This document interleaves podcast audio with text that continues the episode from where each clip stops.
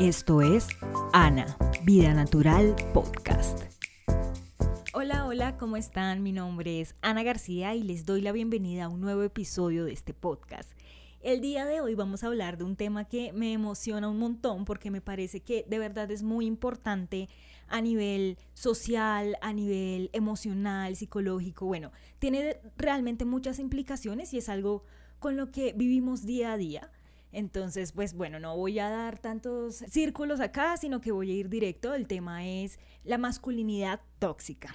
Yo sé, yo sé, este concepto suena un poco raro o complejo de entender, pero para eso traje a una persona muy chévere y muy especial que nos va a ayudar a desenredar un poco el concepto, entender a qué se refiere y de alguna manera cómo salirse de ahí también.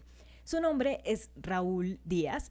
Es una persona que quiero y valoro muchísimo. Él es consultor en comunicación verbal y no verbal, profesor e investigador en temas de comunicación. Así que Raúl, muchísimas gracias por haber aceptado esta invitación y qué rico tenerte aquí hoy. Ana Paula, un verdadero placer interactuar contigo, construir conocimiento y dialogar. Súper chévere. Ahora, antes de iniciar con todo este tema, me gustaría que nos cuentes un poquito de ti. Porfa, cuéntanos a qué te dedicas un poco eh, más detallado o de tus proyectos, algo que quieras compartir con la audiencia como para que ellos también sepan quién está aquí hablándoles y luego sí arrancamos con este tema. Claro que sí, Ana Paula pues afortunadamente hemos tenido temas en común, nos hemos estado haciendo preguntas sobre el género. Eh, hice una, un trabajo de grado en la Universidad Javeriana en mi maestría sobre la comunicación, las resistencias y algo que llamamos la heteronormatividad o la obligatoriedad de someterse a las reglas de la sociedad heterosexual. Ese trabajo me sembró muchísimas dudas que por supuesto he ido conectando con mis saberes en, el área de comunicación verbal y no verbal. Me desempeño hace alrededor de 10 años en la consultoría en la comunicación verbal y no verbal. Y claro, lo que quiera que sea ser hombre o ser mujer o tener eh, una expresión masculina o femenina pasa por la comunicación, por el cuerpo, por el uso de la voz, por las palabras que seleccionamos utilizar. Entonces es inevitable que haya esa conexión entre esas dos trayectorias entre la mirada de las resistencias, la comunicación y la heteronormatividad, la heterosexualidad y el estudio de la comunicación oral, verbal y no verbal. Esa conexión siempre está allí latente y la hemos compartido en varios espacios, en los semilleros, en el semillero de investigación en, género, feminismo nuevas masculinidades que hay en la Universidad Javeriana, y hemos venido haciendo ese tipo de diálogos también desde la cátedra universitaria, preguntándonos desde la publicidad y desde distintas miradas cómo se construyen los hombres, cómo se construyen las mujeres, qué hay en la diversidad, cómo nos construimos también como personas diversas. Súper. Súper y me encanta que lo hayas dicho porque sí, creo que me salté esa pequeña parte. Raúl y yo nos conocimos en un semillero de investigación que precisamente se cuestiona sobre todos estos temas y roles de género, sobre feminismos, masculinidades, así que siento que este espacio va a ser muy chévere porque, pues como ya bien Raúl también les contó un poco, él ha manejado estos temas y digamos que tiene una visión que nos va a ayudar a ampliar la nuestra. Así que me parece muy chévere y de verdad vuelvo a agradecer por tu tiempo, por estar aquí. El, el gusto es todo mío, Ana Paula. bueno, no, empecemos entonces de una con cómo podemos entender la masculinidad tóxica. ¿Qué es ese término? ¿A qué se refiere? Pues allí hay dos palabras, Ana Paula, cada una muy interesante, cada una con implicaciones distintas. La primera es masculinidad y la segunda tóxica. Voy a empezar por la segunda porque es una palabra, un concepto que ha tomado mucha popularidad últimamente es una palabra que más allá de etiquetas académicas o de definiciones de libro, pues cada vez más personas utilizan la palabra tóxico para referirse a aquellas relaciones, a aquellos contextos, a aquellas situaciones que les hacen daño a ellos, a ellas, a ellas o a otras personas. Es decir, que esta palabra tóxico, tóxico ha tomado mucha carrera y mucha fuerza porque sin necesidad de muchas elaboraciones conceptuales nos lleva a pensar en algo que hace daño, que envenena, que enferma. La metáfora es muy poderosa, pues te puedes imaginar o nos podemos imaginar aquí con las personas que nos escuchan, cuando te dicen que algo es tóxico, cuando te dicen que una bebida o una comida es tóxica, cuando te dicen que un material es tóxico, pues de inmediato ya sabes que es algo que te va a hacer daño a ti, a tu organismo, a tu salud y a las personas que amas posiblemente. Entonces, esa etiqueta, pues esa categoría, llamamos en el mundo de la academia, es muy potente porque no se necesita mucha elaboración para saber de qué estamos hablando. Ahora, la otra mitad del término es la masculinidad, una etiqueta muy compleja, una mm, categoría, le llamamos en la academia, muy compleja, porque preguntarse qué es ser hombre es, una pregunta que se refiere al sexo, o qué es ser masculino, hablando desde el género, pues es algo complejo, es algo complejo. Las fronteras entre lo que es ser hombre, entre lo que es ser mujer, cada día son más difíciles eh, de definir cada día nos exigen más. Lo que está claro es que lo que quiera que sea la masculinidad es una categoría, es un concepto que está vivo. Muchas personas se sienten cómodas con la palabra eh, hombre desde la perspectiva del sexo o con la palabra masculino desde la perspectiva del género. Y nos identificamos como eso y decimos, ah, me gusta eh, este, me gusta este contexto porque este contexto es muy masculino. O me agrada eh, determinada ropa porque la considero masculina, pero entonces allí empiezan surgir muchísimas preguntas sobre qué es un contexto masculino, qué es una ropa masculina, qué es una narrativa masculina. De acuerdo, de acuerdo, de acuerdo. Total. Y entonces, bajo ese sentido, ¿por qué deberíamos preocuparnos por hablar de, esta, de estos temas? Es decir, es algo muy complejo de definir, pero ¿por qué pensarlo entonces? ¿Sí? Como por qué verle importancia allí. Ana Paula, es necesario pensarlo y darle importancia porque es definitivo en nuestra vida cotidiana. La palabra mujer y lo femenino se han venido pensando mucho, en especial desde la segunda mitad del siglo XX en adelante, por muchos autoras y autores. Gran punto de inflexión tal vez lo marca Simón de Beauvoir, Muchas mujeres están preguntando qué es ser mujer y qué es lo femenino desde hace varias décadas. Creo que esta pregunta ha sido un poco más compleja para quienes nos identificamos con las etiquetas hombre o masculino, eh, que son diferentes, insisto, hombre desde la mirada del sexo y, y masculino desde el género, desde la expresión cultural. Entonces es importante hablar sobre esto porque nosotros nacemos y empezamos a llevar una vida, una vida y se nos asigna una etiqueta. Casi que no sabemos en qué momento nos dijeron tú eres hombre o tú eres mujer y debes hacer actividades eh, para hombres o debes hacer eh, actividades para mujeres y debes utilizar una ropa masculina y debes utilizar palabras y una actitud masculina o femenina. Casi que no sabemos en qué momento comenzó. Lo que sí sabemos es que nos pasa todos los días, que muchas personas nos miden, nos opinan, nos conceptúan desde esa mirada. Entonces, si algo va a ser tan importante en mi vida, es mejor entender qué es y qué no es o cómo se construye. Porque si no lo entendemos, pues no estaríamos entendiendo una buena parte de nuestra vida y de la vida de las demás personas y podríamos eventualmente irrespetarnos a nosotros mismos, a nosotras mismas, o irrespetar a otras personas por puro desconocimiento. Hay personas que respetan de verdad por mala intención, muchas otras lo hacen por desconocimiento. Entonces nos toca conocer bien qué, son esos términos masculinidad, feminidad, qué es hombre y qué es ser mujer. Y claro, cómo se relaciona esto con lo tóxico, porque hay formas de asumir estas etiquetas, estos roles, como hombre, como mujer, desde el sexo, como femenino o femenina o masculino, desde el género, que pueden ser muy dañinas para nosotros, nosotras, nosotros mismos, o pueden ser muy dañinas para otras personas, Ana Paula.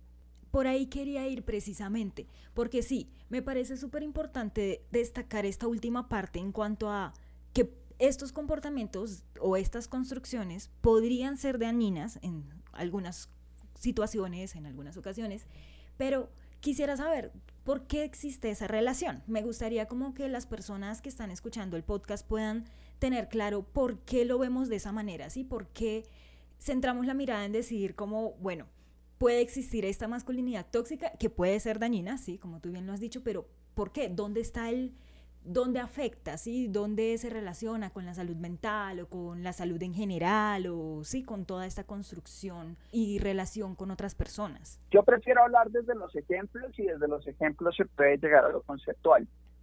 Conozco la historia de un niño, de un niño o alguien que era niño, hoy es adulto, me contó esta historia siendo adulto. Sus hermanos estaban en un tercer piso, tal vez, o cuarto piso de una casa, y estaban en una de estas discusiones de el que llegue de último al primer piso es Marita. Y este eh, niño, que en ese momento era el, es el menor de sus hermanos y en ese momento era un niño, como era tan pequeño, pues sospechó que tal vez iba a llegar de último y le aterraba tanta la idea que se lanzó por la ventana y efectivamente llegó de primero. Por supuesto, esta decisión tuvo un impacto por el resto de su vida. Eh, él se recuperó, podemos decir que se recuperó eh, de forma mm, pues adecuada, por lo menos de una recuperación que le permite llevar una vida, una vida con, con, con, varias posibilidades. Sin embargo, pues tuvo un impacto. Esa, esa decisión, ese momento cambió su vida. Y si te das cuenta es ahí donde lo simbólico se relaciona con la realidad tangible. Porque esa construcción de qué es ser hombre o qué es ser masculino lleva a una persona, en este caso una persona muy joven, a que tome una decisión abiertamente peligrosa para su vida. Pudo haberse muerto. ¿Qué hace que para, para uno eh, las implicaciones de una etiqueta, las implicaciones de una palabra, de un símbolo, lo lleven incluso a atentar contra su propia vida? Pues bueno, eh, la sociedad nos está haciendo exigencias relacionadas con el cuerpo con el que nacimos o con la forma en que se entiende el cuerpo en que nacimos más bien y con las, la forma también en que ponemos ese cuerpo a fluir en la sociedad, ese cuerpo a interactuar. Y pues el hecho concreto es que una forma de asumir la masculinidad y, eh, y de ser hombre en esta sociedad es poner la vida en peligro, no solo lanzándose del cuarto piso como hizo esta persona, sino de muchas otras maneras ah, entonces es muy machito, ah, sí, véngase si es tan machito. Y entonces nos encontramos con jóvenes que pierden ojos, brazos, amputados, jóvenes que mueren en redes callejeras, personas que manejan bajo el efecto del alcohol un automóvil porque necesitan probarle a su grupo social que son hombres, que son machos y que no les da miedo nada. Eh, personas que de pronto maltratan a sus parejas, hombres o mujeres, porque sienten que ser hombre, que ser masculino es maltratar a la otra persona, sentirse superior a la otra persona, invalidar y minimizar a la otra persona y pues vemos los índices escandalosos de violencia intrafamiliar que hay en el mundo y específicamente en Latinoamérica y en Colombia, íntimamente relacionados con la idea de masculinidad, específicamente con una idea de masculinidad tóxica, una idea de masculinidad que te dice que parte de, de ser masculino es hacerle daño a las personas que quieres o hacerte daño tú mismo por demostrarle a algún grupo social que eres masculino y no femenino y para demostrar la hombría frente a la feminidad. Qué fuerte, es realmente muy fuerte porque sí, lo que tú dices es algo que se ve muchísimo en nuestras realidades y yo quería también dar un ejemplo que pues tú me dirás si lo consideras que va el caso, pero para mí también la masculinidad tóxica está relacionada con el hecho de esconder emociones. Que, no sé, por ejemplo, cuando los hombres crecen con la idea de que los hombres no deben llorar, si se sienten mal es mejor llorar en otro momento, pero no exponerse públicamente, o incluso ni siquiera hacerlo, sino sacarlo de otra manera. Entonces se ve los muchachos que le pegan a las paredes, pero prefieren hacer eso antes que llorar y exponerse y verse vulnerables, ¿no? Y creo que, que se ve eso también mucho en todo este círculo y en esta construcción de la masculinidad típica, por decirlo de alguna manera. Así es, Ana Paula. Lastimosamente estas masculinidades tóxicas eh, tienen muchísimas facetas, unas si se quiere trágicas, como las que te he planteado, y otras un poco más sutiles y sin embargo no por eso menos peligrosas o menos delicadas. El hecho de que, por ejemplo, eh, para algunas personas en muchas sociedades, ah, además porque hay que ser claro que no es lo mismo ser hombre o ser masculino en una en una región como Latinoamérica, que en Estados Unidos, que en Europa, que en los países árabes o que en África o que en Asia. O sea, esa, la construcción de la masculinidad es profundamente contextual, es profundamente, está, es profundamente entretejida con las culturas. Incluso aquí en Colombia no es lo mismo ser hombre o ser masculino o tener eh, un rol masculino en determinadas ciudades que en otras. Entonces nos encontramos eh, frente a implicaciones como que las emociones supuestamente son femeninas y la razón supuestamente es masculina, pues es, absolutamente absurdo. Pues todos los, eh, los estudios demuestran que las personas tienen emociones y tienen pensamiento argumentativo más allá del sexo o género que les haya sido asignado. Pero pretender desempeñar ese rol desempeñar ese papel social que implica la masculinidad, pues lleva a algunas personas a cosas como, por ejemplo, que si algo les está doliendo no lo digan, pero de pronto se siguen haciendo daño eh, solamente por no decir que les duele y por año peor una condición en, en su cuerpo, porque parte de ser hombre supuestamente es no demostrar el dolor. O también, por ejemplo, frente a una ruptura con su pareja, frente a la muerte de, de un familiar muy querido, pues espera del hombre se espera de la masculinidad, la fortaleza, el aplomo, la interesa, el liderazgo y de alguna manera que no eh, se exprese la vulnerabilidad o el dolor. Y esto llega a los puntos eh, ridículos de que, por ejemplo, en un, en un, ante el fallecimiento, por, digamos, de un hombre de 30 años, y que tenga un hijo de 3 años en el entierro es muy común escuchar escenas en donde los familiares le dicen al niño que de ahora en adelante es el hombre de la casa, con todas las implicaciones y toda la carga que implica ser el hombre de la casa y con todo lo que implica para una mujer, no sé, de 30, 28, 32 años, los que pueda tener, pasar un lugar de subordinación, porque está claro que la construcción de lo masculino y lo femenino lastimosamente se han elaborado en nuestra sociedad con una subordinación donde el rol de privilegio, de liderazgo, eh, lo tiene una estatura de tres años, ni siquiera ha completado su primera infancia, y ya tiene sobre sus hombros el peso cultural, social y simbólico de ser el hombre de la casa, también con el, privilegio asociado de que finalmente el líder de esa casa es él, así haya una mujer adulta, eh, preparada, mayor de edad, pues sin duda en el mundo real pues va a ser la persona que va a asumir el liderazgo de esta familia, pero la carga simbólica es, el hombre de la casa. Y entonces el niño crece con ese rol de que más allá de la edad, de la experiencia, del recorrido, la cabeza de la familia es él, así sea una persona que ni siquiera pues se haya terminado de, desarrollar mental, corporalmente. Entonces, eso es una muestra más de cómo esa, esa construcción social le, priva a los hombres de algunas cosas y les permite otras, pero a las mujeres de unas cosas y les permite otras. Entonces, eh, es muy común que los entierros se le pida a los jóvenes, hombres que no lloren porque tienen que estar listos para apoyar a sus hermanas y a su mamá. Como si ellos no necesitaran apoyo o como si ellas eh, no pudieran ser capaces, como lo son ellos, de pilotear parte de la situación y necesitar apoyo como cualquier ser humano lo requiere. Entonces, esas caricaturizaciones donde una persona entonces que necesita meterse a cargar algo muy pesado también, así sepa conciencia que no lo puede hacer solamente para demostrar que es hombre y de pronto por ahí sufrir una columna, una, lesión en la columna o, en, o de algún tipo solamente porque no podría decir genuinamente, oiga, yo no puedo levantar ese peso. Y muchas veces hay mujeres que por su ejercicio, por su actividad física, pues sí pueden levantar esos pesos, punto. No se trata de decir, ay, yo tengo que poder todo porque soy hombre, así mi cuerpo no responda porque no lo he entrenado lo suficientemente, o, o yo tengo que aguantarme esta situación, así yo soy una persona muy sensible y está destrozada por dentro porque supuestamente tengo que ser el punto de apoyo de unas personas que pueden ser de pronto igual de vulnerables o igual de fuertes que yo. De acuerdo, sí, sí, de acuerdo. Esos ejemplos están muy claros y es algo pues muy común, lastimosamente. Hay otra cosa que quería preguntarte, Raúl, y tiene que ver con a quiénes afecta esta masculinidad. Es decir, hablar de este tema es algo netamente de hombres, como preocuparnos por este tema es algo que debe ser netamente de hombres.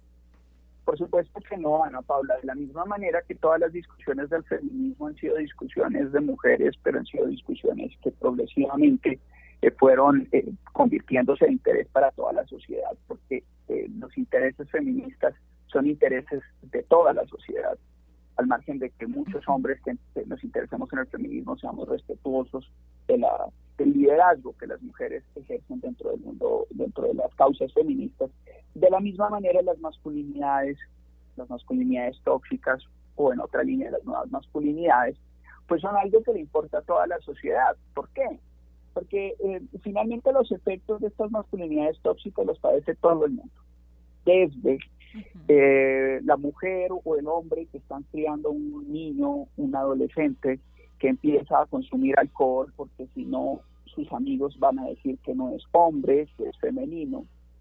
La mm, hermana que tiene que padecer un hermano que se comporta como si fuera su papá y la cuida todo el tiempo, la vigila y la persigue todo el tiempo, incluso por sugerencia de su padre y de su madre, porque siente que como hombre su deber es cuidar a esa mujer, incluso cuando la mujer sea mayor, porque entonces no importa que la mujer sea mayor y él sea menor, él es el hermano varón. Entonces él tiene, eh, por un lado, la carga, eh, en el sentido de que puede incluso llegar a tomar eh, conductas peligrosas por asumir ese rol y ese privilegio, pero por otro la obligación que se convierte también en una carga para ese hermano muchas veces, porque al contrario no funciona, a esa hermana nunca le van a pedir que cuide a su hermano o, o no tan frecuentemente, cada vez hay más de construcción al respecto, entonces muchas hermanas sufren estas masculinidades tóxicas de ser asfixiante que no, la deja, no las deja vivir sus relaciones. Muchos hombres, evidentemente en todas las edades, padecen este, esta masculinidad tóxica que les, a veces les empuja a consumir drogas, a consumir alcohol, a tener eh, relaciones sexuales de forma irresponsable y hasta peligrosa para sus propias vidas, asumir conductas de riesgo como manejar bajo el efecto del alcohol, como eh, meterse a cargar cosas que no pueden cargar o a manejar máquinas que no pueden manejar solamente porque se supone que un hombre debe manejar bien las máquinas y que en todo caso biológicamente debe hacerlo mejor que una mujer, incluso que una mujer mejor preparada, lo cual es absurdo. Entonces, los hombres de todas las edades están padeciendo los efectos de estas masculinidades tóxicas y por supuesto las mujeres, porque en realidad todo el tiempo estamos construyendo sociedad entre hombres y mujeres al margen de si usted es homosexual, heterosexual, su preferencia sexual, su identidad de sexo y género, pues en la vida cotidiana construimos el mundo hombres y mujeres. Y entonces eso implica que hermanos, hermanas, padres, madres, hijos, hijas, primos, primas, amigos, amigas, estamos padeciendo las conductas de estas personas que en su desesperación por probar que son machos, maltratan, golpean, violan, ejercen violencia psicológica, ejercen violencia simbólica, violencia verbal. Estos personajes en su desesperación por probar que son masculinos, entonces gastan el dinero que no tienen para quedar bien en frente de sus amigos, consumen lo que no quieren consumir, comen más de lo que necesitan porque si comen poco, entonces, o si comen algo que a alguien le parece poco, no es que los hombres tienen que comer mucho y entonces empiezan a tener una dieta en donde porque si no come arroz, papa, yuca y todas las harinas posibles, no, es que los hombres tienen que comer, comer más y si no comen más, entonces oiga, pero entonces ¿qué? Es que no es hombre y entonces nos acostumbramos a que parte de ser hombre, parte de la masculinidad es incluso atentar contra nuestra salud comiendo mal y, y consumiendo, por ejemplo, bebidas alcohólicas en exceso eh, simplemente para y comiendo más y comiendo comida chatarra porque se supone que es el masculino si no se come una verdura o entonces se quiere comerse una ensalada entonces ya es que está en riesgo esta masculinidad. Entonces son los efectos de salud pública para los mismos hombres en todas las edades, para las mujeres que los acompañan o que a los que ellos acompañan o simplemente comparten la vida, pues todas las implicaciones de salud física, psicológica, mental, sexual, de todo tipo. De acuerdo. Sí, estoy muy de acuerdo. Además que acá como un dato, en mi blog que habla de salud en general, la mayor parte de personas que están interesadas en estos temas, que me siguen, que responden, bueno, etcétera, que interactúan, son mujeres. Y es muy curioso, es muy curioso ver que esto no pasa solo en mi cuenta, pasa en general, pues como con todo este tema de salud y es algo que tú mencionabas, por ejemplo, el tema de pedir las ensaladas, de, de cuidarse, que tiene que ver mucho con esto. Y siento que este tipo de cosas son de esas, digamos que, que pasan desapercibidas de alguna manera porque no se ven pues no se ven tan, tan fuertes o están normalizadas de alguna forma, ¿no? Entonces como no es algo que uno identifica tan fácil, pero pues me alegra mucho que lo hayas mencionado porque pues siento que es muy importante. Pero ahora, ok, hemos hablado de cómo identificarla, en dónde está, ejemplos de esto, pero quiero tener esperanzas. Me gustaría saber si tú consideras que hay formas de escapar de esto, sí, de escapar de este concepto de masculinidad tóxica. Estoy convencido de que sí, hay muchas formas y de hecho te puedo decir casi que con toda certeza que cuando yo tenía siete, diez años a la fecha, en muchos aspectos, muchas partes de la sociedad han tenido avances al respecto. Eh, yo cuando era niño, eh, cuando tenía alguna dificultad, lloraba claro que eh, es algo que, a los profesores y profesoras les preocupaba mucho, pero les preocupaba más en mi caso que frente a las niñas que también lloraban frente a las cosas que les pasaban. Es decir, la preocupación comprensible de un profesor porque un niño eh, trate de solucionar las cosas llorando todo el tiempo, era más crítica en el caso mío por ser hombre que frente a las niñas que también lo hacían, porque eran mujeres y de alguna manera les parecía comprensible que tuviesen esa conducta y que trataran de solucionar las cosas llorando, mientras que eh, para un niño no. Con esto te digo que hoy es, cada vez hay más avances en los colegios, en las universidades. Por supuesto no digo que hayamos llegado a un punto ideal, pues no. Eh, infortunadamente siguen existiendo casos de sexismo en los colegios y sigue existiendo el machismo en los colegios, siguen cayendo los jóvenes en conductas peligrosas, pero también nos encontramos con pequeños cambios pequeños cambios que nos llenan de esperanza. Por ejemplo, una, una idea que se ha transformado profundamente es que cuando yo era niño se decía que el hombre como el oso, entre más feo, más hermoso. Ese era un planteamiento muy común. Hoy nos encontramos en una sociedad en que más vanidad aparte, podríamos dar una, una, una discusión amplia sobre la vanidad, etcétera, y todo lo que es la metrosexualidad.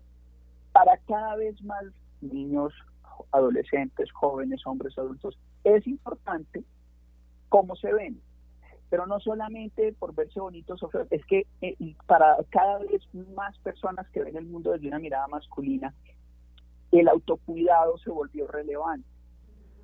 Algo que antes no era tan claro. Antes al hombre y a eh, la, mirada masculina exigía cuidar a los demás, cuidar a las demás, pero no a sí mismo. Entonces había que estar listo con los niños arriba para defender a la niña del otro niño que, le estaba molestando. Pero pensar en que de pronto eh, era necesario estar pendiente de si tenía una mancha en la piel, pues no. Y resulta que estar pendiente de una mancha en la piel va a hacer la diferencia entre una detección temprana y un cáncer de piel.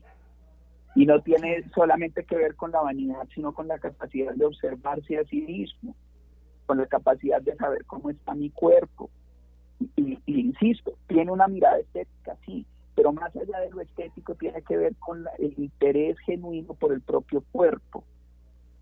Es algo que antes, antes no era tan no era tan común y allí se está ganando como parte también de estas nuevas generaciones que cada vez más por supuesto queremos ser optimistas, entendemos que sigue habiendo machismo, racismo, clasismo, pero estas más generaciones que cada vez más tienen más preocupación, por ejemplo, por el medio ambiente.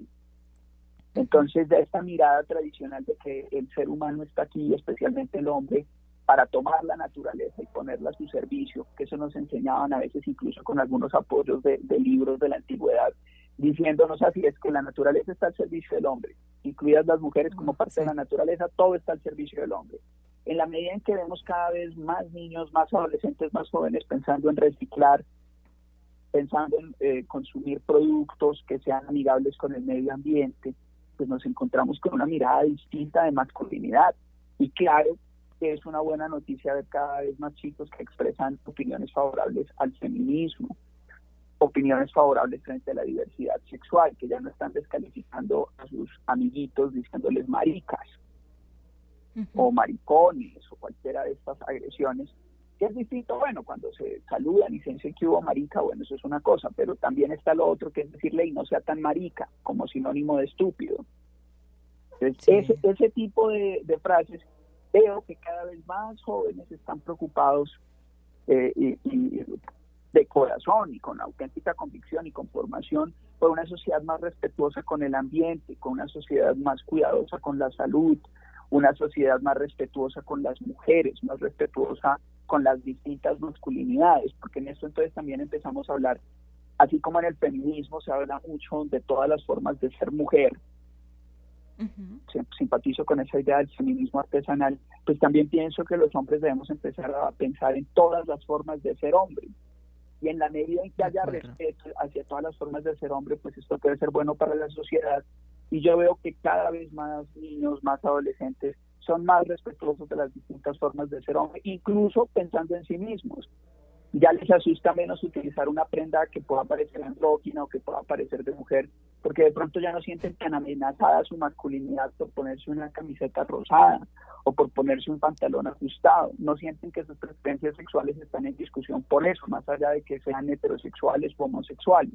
Entonces yo veo allí unos avances marcados en conciencia ambiental, preocupación por la salud, respeto por las mujeres, eh, respeto por las personas diversas, entendiendo, insisto, Ana Paula, que siguen lastimosamente existiendo muchos de estos problemas, pero sí percibo avances en muchos segmentos de la sociedad. Claro, claro, no, y sentir esos avances, sobre todo ahora que lo nombras, que pues uno lo puede ver como más claro, da esperanzas, ¿no? Da esperanzas de que las cosas siguen cambiando y que, bueno, pues todo pasa progresivamente, pero me, me alegra un poco escucharlo de ti también. Y ahora, hay otra cosa y es, teniendo en cuenta que hay cada vez más personas preocupadas por hacer estos cambios y muchos hombres por hacer estos cambios también, ¿cómo podrían ellos empezar a deconstruir esta masculinidad desde su cotidianidad? ¿Cómo empezar a hacer los cambios desde su día a día? Claro, ahí hay eh, varios elementos, pero detecto principalmente tres. El primero es, está enfocado a lo que uno pueda cambiar en sí mismo. Sí. El segundo está muy enfocado a lo que uno puede cambiar en las nuevas generaciones. Y el tercero, muy enfocado a lo que uno pueda cambiar en las eh, generaciones precedentes o en los grupos de amigos o amigas o Entonces, e, el primer punto es qué puedo hacer distinto. Y qué puedo hacer distinto pasa por ejemplo, por dejar presunciones en la vida cotidiana, como que por ser hombre yo de pronto puedo saber más de matemáticas, o como que por ser hombre de pronto yo puedo saber más de fútbol. Para evitar caer en el odioso man explaining, en el andar explicando lo que las mujeres están diciendo, porque partimos del hecho de que una mujer, por ejemplo, una pareja, una novia, sabe menos que el hombre, sabe menos que yo como hombre. Entonces, el primer paso es asumir en toda circunstancia que las mujeres que están a mi alrededor, pareja o no, amigas o no, son personas igualmente capaces en todo sentido a nosotros y evitar cualquier conducta, verbal o no verbal, ahí sí, cualquier conducta verbal o no verbal que atente contra ese principio. Cualquiera. Es decir, dejar a un lado cualquier conducta que pueda reforzar la idea de que como hombre soy más capaz per se que una mujer. Si yo, por ejemplo, me ofrezco a ayudar a cargar paquetes a una mujer, perfectamente podría hacerlo también con un hombre. Realmente lo que debería pasar es que yo me ofrezca a ayudarle a cargar paquetes a una persona que por una otra razón yo vea que lo necesita, por la razón que sea. Lo que no debería pasar es que frente a un hombre y una mujer que están cargando paquetes, siempre por defecto me ofrezca ayudarle a cargar a la mujer, aun si de pronto hay un hombre que sí necesita mi apoyo y de pronto ella no. Entonces, en ese tipo de, decisiones, en ese tipo de conductas podemos ir cambiando la masculinidad, más pensando que reforzar mi masculinidad en servirle a las otras personas. Entonces, si voy a levantar algo es porque puedo, y de verdad yo veo que puedo más que otra persona que está a mi lado, no porque le tenga que demostrar a nadie que es más fuerte. Y si voy a ayudar a alguien, ayuda a quien lo necesite, y posiblemente no siempre, o casi con toda certeza, no siempre esa persona va a ser una mujer, porque hay mujeres muy fuertes, porque las mujeres también se ejercitan mucho. Y cuando nos damos cuenta en últimas, si alguien se pone en la tarea de desarrollar su fuerza física, en realidad casi que sin importar el sexo, alguien que está haciendo ejercicio y alguien que exige sus músculos posiblemente va a necesitar menos ayuda que alguien que no. Entonces, en esas cosas de la vida cotidiana mía, en mi relación con mi pareja también, si es, es una mujer o incluso si es un hombre, ¿sí? porque en estas nuevas masculinidades tenemos que caer todas las formas de ser hombres, hombres trans, hombres gays, hombres heterosexuales, todas las personas que vean que esa etiqueta hombre le sirve para algo. Entonces tenemos que preguntarnos, bueno, ¿qué cosas de las que yo hago están, eh, eh, retro, están alimentando o haciendo más fuerte esa masculinidad tóxica? Entonces estoy todo el tiempo también eh, subestimando a mi pareja, hombre o mujer, porque yo necesito ser el más fuerte, porque y, estoy diciéndole a, a, las otras personas que yo soy el hombre que hay que tener en cuenta, aún incluso frente a mi pareja, que puede ser otro hombre, entonces, allí hay una, un primer paso, es cambiar mi conducta. Ahora, el segundo paso muy importante sin duda tiene que ver con las nuevas generaciones. Si nosotros contribuimos a la formación de las nuevas generaciones y para esto no hay que ser padre o madre, cualquier persona eh, tiene la posibilidad de contribuir a la formación de las nuevas generaciones o a la deformación, diciendo cosas como no hable como una nena, hable como hombre, hable como varón, no sea marica, eh, todo ese tipo de expresiones refuerzan en la idea, en la mente de los niños, que todo el tiempo tienen que probar que son hombres, que son masculinos, al precio que sea, incluso de conductas peligrosas para ellos o para su entorno.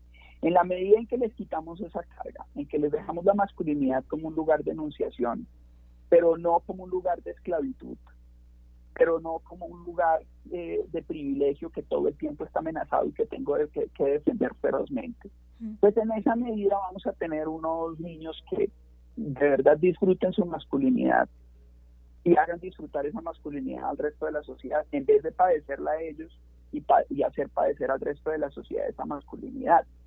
Ahí es un segundo frente de acción. Lo que yo puedo hacer por esas nuevas generaciones para tumbar todas esas ideas de masculinidad tóxica. Entonces, todo el tiempo el niño tiene que cuidar a la niña y el jovencito es el que tiene que pagar en el restaurante porque tiene que atender. Entonces, si yo le refuerzo todo eso, y, ah, bueno, pero a cambio de pagar, entonces él tiene derecho a proteger y más o menos a dominar a esa pareja. Entonces, en la medida en que yo le refuerzo todo eso, pues estoy prolongando la masculinidad tóxica. Y el tercer componente lo veo muy asociado con las otras personas de mi edad o mayores, padres, madres, hermanos, primos, amigos, todas esas otras personas. Pues yo no las puedo cambiar porque pues no estoy dentro de ellas. Y sin duda mi alcance es distinto que con las nuevas generaciones, porque las nuevas generaciones están en formación. En cambio, estas personas ya se formaron. ¿Qué puedo hacer? Mi planteamiento es enseñar y corregir cariñosamente, o incluso de forma contundente.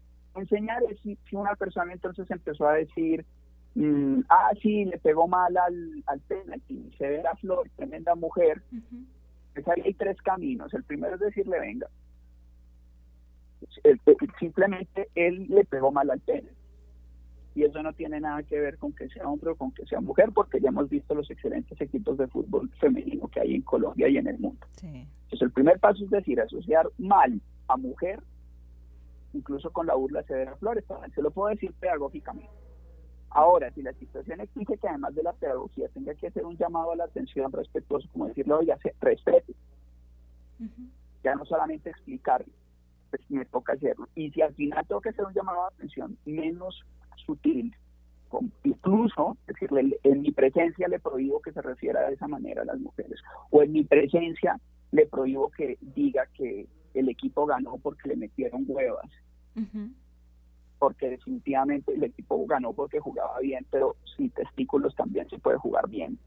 Entonces, tres caminos para esas otras personas, la pedagogía, la corrección cariñosa, la corrección contundente, que pueden contribuir. Si yo cambio con mis actitudes y conductas y con mi discurso, si influyo sobre las nuevas generaciones con ejemplo y con formación tendiente a acabar la masculinidad tóxica, e incluso, como tercer punto, influye sobre mi generación o las precedentes con estas tres medidas, corrección cariñosa, corrección, eh, eh, enseñanza, corrección cariñosa, corrección eh, más contundente, pues creo que podemos iniciar unos cambios, como te digo, desde, desde la salud hasta desde la salud física y nutricional hasta la psicológica y hasta el bienestar de toda la sociedad, Ana Paula. Sí, de acuerdo.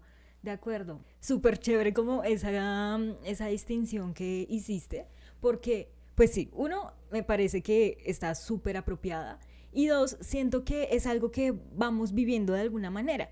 Yo, por ejemplo, desde hace mucho tiempo que he empezado como con todo este tema del feminismo, de cuestionarme, ¿no? Como las realidades, las construcciones sociales, también he ayudado o aportado a que mi familia y mi círculo cercano se cuestione, al menos que empiecen con el cuestionamiento. Y yo creo que ese cuestionamiento que empieza en uno, para darse cuenta cuáles son las frases que están incurriendo en machismos, en violencias, cambien, también las otras personas lo van notando. Por ejemplo, esas frases que tú estabas nombrando ahorita, por ejemplo, no sé, eh, meterle huevas.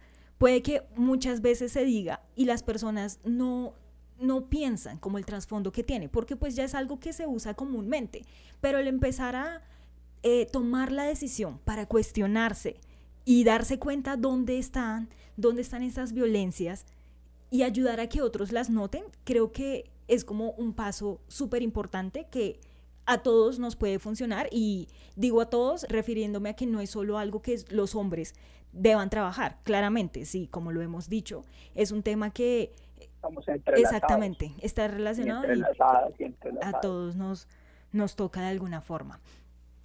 Me encanta. Sí, de acuerdo, Ana Paula. Sí, no, me encanta cómo ha fluido esto, mejor dicho, por dónde hemos ido. Y quisiera pedirte que para las personas que este tema les interesa y sienten que quieren aprender más y quisieran buscar algunos referentes, si, si tú podrías recomendarles como algunos autores o algunas fuentes para buscar, investigar y seguir creciendo pues a nivel también teórico y práctico, no sé. Claro, pues hay, múltiples referentes académicos.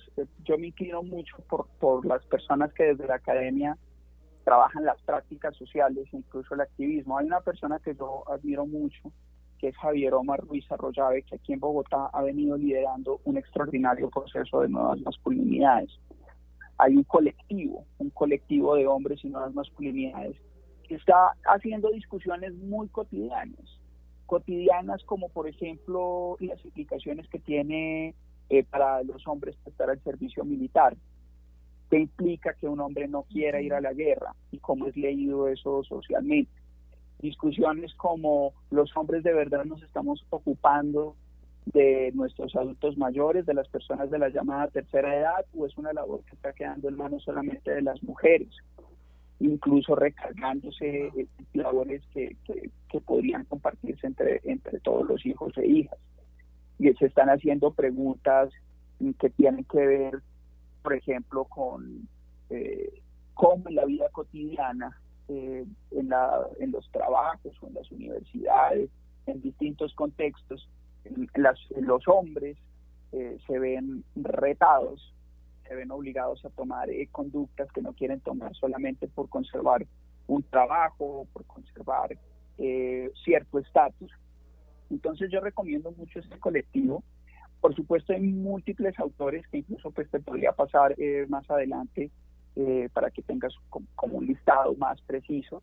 Pero sugiero esta, persona y este colectivo porque además es algo que se está hablando casi que desde una mirada colombiana y no solo colombiana, sino bogotana, a pesar de que Javier Omar es paisa, pues hay muchísimas, pues, y él vive en Bogotá hace muchos años, se está discutiendo en clave local con los retos de la masculinidad colombiana. Insisto en que la masculinidad no es algo universal, entonces allí se está hablando con, con esos micro retos, por ejemplo, ahora en las protestas sociales. ¿Qué significa ser hombre dentro de una protesta social? Porque muchas de las violencias, lastimosamente, muchas veces eh, se espera o se ha demandado del hombre que sea violento. Podemos caer en esas conductas típicas de la masculinidad hegemónica. Entonces yo sugiero a Javier Omar y por supuesto de la mano de él hay un montón de autores influyentes contemporáneos que nos pueden dar luces a Ana Paula. Súper, me encanta, muchísimas gracias.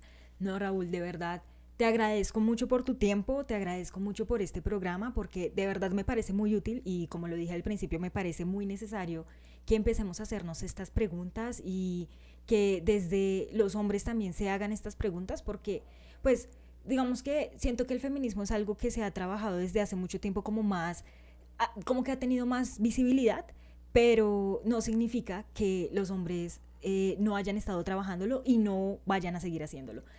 Totalmente, Ana Paula. Y de hecho, antes de cerrar, sí quisiera decirte eso, que las nuevas masculinidades son deudoras del feminismo, son deudoras del pensamiento, del pensamiento diverso. Y que la mejor forma de, de pagar, entre comillas, esa deuda es acogiendo dentro de las nuevas masculinidades lo que se ha pensado en esos movimientos. Enfrentémonos o dejemos de un lado esa cultura de la violación, esa cultura que, que nos enseñó que cuando una mujer dice no es sí, entonces dejemos a un lado esa cultura de la violación, dejemos a un lado esa cultura de que entonces los hombres en la cocina huelen a, caca de gallina. Tenemos que asumir el reto de cuidar de nosotros mismos y de nuestros entornos familiares. Una persona, eh, más allá de que tenga que ser experta o que tenga que ser un chef, pues saber cocinar, saber hacer las labores de la casa, ocuparse de la crianza de hijos, hijas e hijas, pues es lo mínimo que se espera de un ser humano funcional.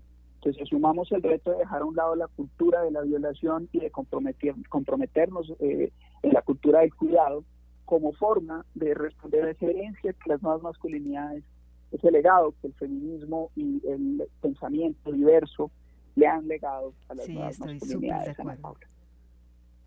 Y es la mejor forma de derrotar la masculinidad tóxica. La mejor forma de dejar a un lado las masculinidades tóxicas que matan, que dañan, que enferman, es atreverse a tener nuevas masculinidades y me atrevo a decir que hay unos trabajos muy adelantados y que eso nos va a hacer bien a todas las personas. Súper, súper, así es. Y ojalá seguirlos, seguirlos, ¿no? Como seguir progresando en estos temas y seguirnos cuestionando y seguir cambiando nuestros comportamientos en el día a día que puedan pues aportar ¿no? a estas construcciones. En equipo, así es, Ana Paula. Muchísimas gracias de verdad por todo esto. Me encantó este programa y te lo repetiré muchas veces. de verdad te lo agradezco. Muchísimas gracias a ti. Siempre es un gusto interactuar contigo, debatir, eh, interactuar, escarbar cosas y en equipo podemos lograr una sociedad mejor y la clave está en la vida cotidiana. La clave de las grandes transformaciones sociales está en las pequeñas cosas que podamos hacer en casa, en el barrio, en el trabajo, en el colegio, en la universidad, en el grupo de amigos, ahí es donde se construye la sociedad y donde se reta lo que, hay que ser, lo que debe ser cambiado, donde se puede retar y acabar lo tóxico. Súper, me encanta. Yo quiero cerrar diciendo que Raúl sube videos eh, hablando de temas diversos, cuestionando un poco y analizando ¿sí? distintas cosas a YouTube si quieren ir a seguirlo, lo pueden encontrar allá, lo buscan como Raúl Fernando Díaz Ochoa y de verdad que es una persona como han podido notar muy chévere, muy interesante y sé que pues ese contenido le puede interesar a muchas personas. Recuerden también que yo aparezco en redes sociales como arroba Natural en Instagram y en Facebook, donde nos estamos encontrando mucho más seguido. Y acá estoy subiendo contenido todas las semanas, así que nos encontramos en un próximo episodio en ocho días. Recuerden, vivan naturalmente.